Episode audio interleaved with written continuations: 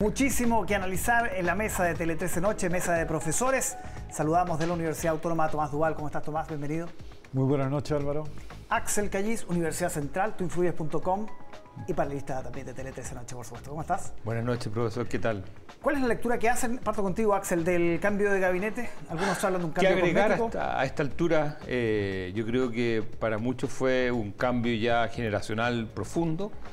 Era un cambio de gabinete que tenía una impronta de, yo diría que casi de celebración de lo que iba a ser la reforma tributaria. Ya estaba estivado eh, el lo que se llama el, el relato del mejoramiento de la gestión. Entonces iban a tratar de ensamblar la aprobación de la reforma tributaria con este enfoque de, la, de, la- de mejorar la gestión en los, este año. La, la gestión de los ministerios, me refiero a Sí. eh, desde lo presupuestario, el- la generación de, los programas, todo lo que tuviera que ver con ejecución presupuestaria esencialmente. Y yo creo que fue un, un cambio de gabinete bastante accidentado y con ese dejo de replantearse la estrategia de cómo se hace. Y la verdad, la pregunta es, el interrogante es, ¿qué se hace ahora para el próximo año? Sin, o sea, para este año. sin tocar el comité político, con eh, ministros que quedan con tarjeta amarilla, como el ministro de Educación. ¿Cambio completo, Tomás? ¿Cómo sería? Sí, yo creo que hubo desprolijidades en el cambio, fue bastante más acotado de lo que uno pudiese haber visto. Y esas desprolijidades que empañaron no solo la ceremonia, sino que también hicieron correr rumores sobre los cambios, eh, me parece que un poco empañan ese, el cambio de gabinete en sí. Y también las consecuencias posteriores, o sea, los coletazos que ha tenido el cambio de gabinete fundamentalmente hoy día en dos partidos, el Partido Liberal y el Partido Radical, por razones totalmente distintas. Uno porque quedó sin un ministerio, que el Partido Liberal, eh, cuestión que poco se entiende en esta negociación. ¿no? Eh, ahora, imprudente sí también el ministro saliente dar una entrevista en la tercera haciendo unas declaraciones que más Caliente. bien incendiaron la pradera que, que intentaron apagar. Los ministros son de confianza exclusiva del presidente, pueden irse en, en un día o en otro.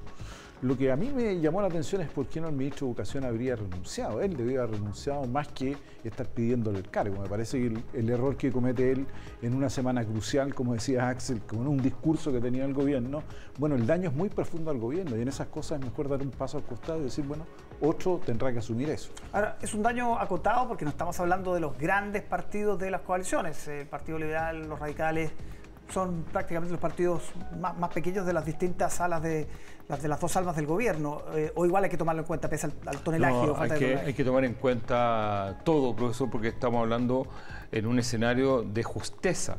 El gran aprendizaje del primer año es que los votos en el Parlamento no sobran. Y eh, recordemos Más que... bien faltan. O sea, faltan. Eh, y hay algunos que están, pero se van.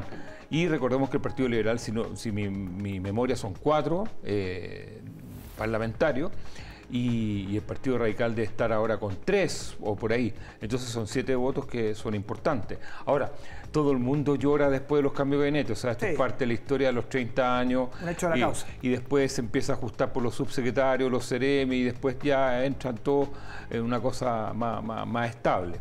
Ahora, a mí lo que me, me preocupa de, de esta- de este segundo cuarto, este segundo año, es eh, la estrategia que tiene el gobierno para construir algún tipo de mayoría. Recordemos que esta es la ley, la de presupuesto, que requiere el quórum más bajo de todo el plan de gobierno.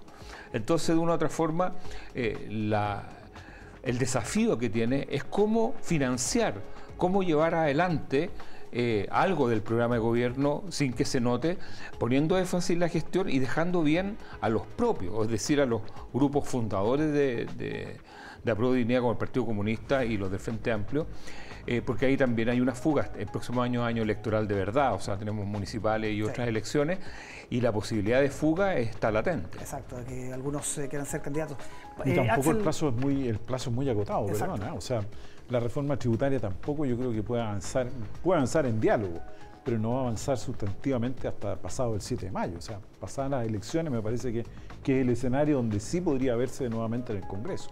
Con anticipación me parece que el ambiente electoral va, va a diluir ese debate hasta después del resultado. Eso hay que esperar entonces porque todavía está abierta el debate respecto a si esperar un año, que, que parece difícil, o empezar a negociar con los sectores más dialogantes de la oposición en el Senado. ¿Cómo lo ves ahí? yo creo que tiene la urgencia de dialogar con todos los sectores de las oposiciones, porque hay muchas oposiciones. muchas, Y tiene el deber el, hoy día el gobierno de dialogar con esas oposiciones para encontrar un acuerdo. Que ese acuerdo le dé estabilidad al proyecto, tanto en el Senado como en la Cámara de Diputados.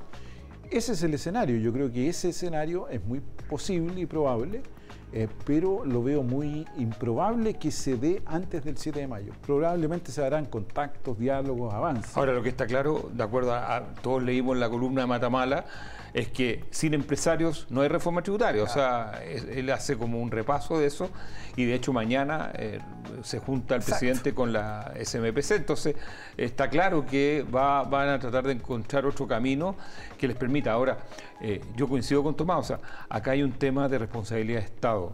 Eh, uno no puede, hoy día lo dijo el presidente Lagos también, uno no puede estar eh, dinamitando la idea de legislar.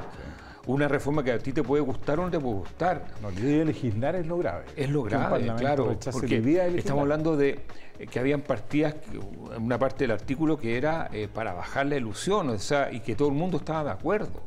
Entonces no es que esto era todo contra las pymes. Eh, yo he escuchado mucho a, todos los que a favor y en contra. Y la verdad es que tú, si hay algo que no te gusta, lo votas en contra, porque se requieren curos mayores. Sí, ahora Tomás, la derecha también tiene, tiene una presión acá, porque no puede aparecer rechazando todo en, meses electorales también puede, puede quedar en un, en un, escenario muy malo, que es decir, la derecha protege a los ricos, y ese es el peor escenario a las elecciones de mayo, digamos. Eh, y las últimas encuestas dan básicamente a la población empatada respecto a la reforma, en 50 a favor, 50 en contra. Entonces eso, eh, pero políticamente yo creo que la derecha hoy día quedó entrampada en que una acusación de que defiende solamente a los ricos puede ser letal en esta elección constituyente y además que va dividida en tres. Entonces, y, eso tiene un resultado. Y la ciudadanía está empezando a cobrar porque la derecha se opuso a que se levantara la derecha de la mesa de seguridad en enero y después la gente rechazó también esto que eh, cuando el gobierno dice vamos a mandar a las Fuerzas Armadas a la macrozona norte, el primer impulso, la derecha dijo, no, esto está mal. O sea, ellos obviamente que apoyaban, pero le pusieron palito y el gobierno siguió subiendo. Entonces no es solamente los incendios, sino que también eso. Entonces la derecha no puede eh, estar, ya, ya no es un ánimo obstruccionista, sino que es un ánimo de no llegar a un acuerdo en nada. Entonces la pregunta es, ¿cómo eh, hacer. Y parece que, el presidente Boric está en esa sintonía de cómo encontrar una vuelta para generar un diálogo. Vamos a ver si se le encuentra esa vuelta. Axel Callisto, Tomás Duval, muchísimas gracias por acompañarnos como todos los lunes. Buenas noches. Buenas noches, profesor.